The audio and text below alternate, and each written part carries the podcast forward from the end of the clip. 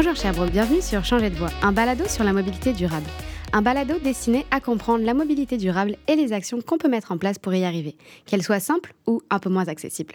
Je suis Célène, comme vous avez pu l'entendre, je suis française. Quand je suis arrivée au Québec, plus particulièrement à Sherbrooke, j'ai fait un grand saut car la mobilité est réellement différente. Mobilité, mobilité durable, ce sont de très beaux mots.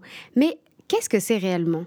Selon le ministère des Transports, de la mobilité durable et de l'électrification des transports du Québec, la mobilité représente la capacité et le potentiel des personnes et des biens à se déplacer ou être transportés. Pour qu'elle soit durable, la mobilité doit être efficace, sécuritaire, pérenne, équitable, intégrée au milieu et compatible avec la santé humaine et les écosystèmes. Mais wow, c'est une belle définition avec plein de beaux mots. Euh, mais comment l'appliquer?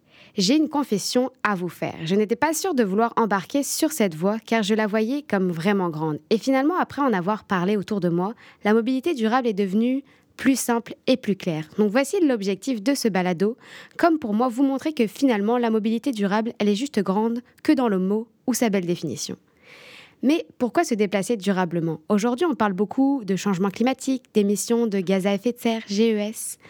Au Québec, c'est le secteur des transports, aériens, maritimes, routiers, ferroviaires ou autres. Euh, c'est vraiment le secteur qui est le plus gros émetteur de GES en 2019. Euh, donc oui, la mobilité durable a pour objectif de réduire les émissions de GES. Mais le but ici, ce n'est pas de vous dire de ne plus avoir de voiture ou d'arrêter vraiment de l'utiliser, mais plutôt de vous encourager à faire des gestes qui sont adaptés à votre situation. La mobilité durable peut être pour certains une grosse étape à franchir, mais comme vous pourrez le voir dans les différents balados, chacun y va à son rythme et vous ne devez pas voir cela comme une contrainte mais plutôt un plaisir. Doit-on choisir de perdre notre confort ou c'est juste une question d'habitude? Pour répondre à cette question, nous avons trois balados avec trois invités spéciaux. Monsieur Zachary Bournival, étudiant à l'Université de Sherbrooke, novice en mobilité durable. Evelyne Baudin, la mairesse de la ville de Sherbrooke, à mi-chemin à niveau intermédiaire. Et Justine Baudouin, conseillère en mobilité durable à l'Université de Sherbrooke, si on peut dire experte. Vous retrouverez les trois épisodes du balado à la suite de cette petite introduction. Nous allons découvrir ensemble de belles histoires, des points de vue de différents horizons, afin de comprendre que nous avons des besoins, des environnements et des contextes différents et qu'il faut savoir s'ajuster en fonction de ça, que vos gestes vont être les mêmes ou probablement différents de vos voisins ou vos amis.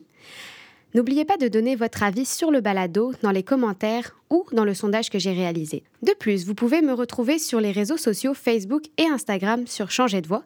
Tous les liens pour donner son avis, mais aussi des liens pratiques sur la mobilité durable vous sont donnés dans les descriptifs du balado. Vous pouvez aussi partager votre avis à la ville. Vous êtes l'utilisateur de cette rue, de votre quartier ou de la ville. Pour conclure, vous qui m'écoutez, que ce soit en train de faire du vélo ou assis dans votre super canapé super confortable, faites parler votre voix, agissez, soyez acteur de votre vie de la manière la plus durable possible, tout en réalisant que chaque geste compte.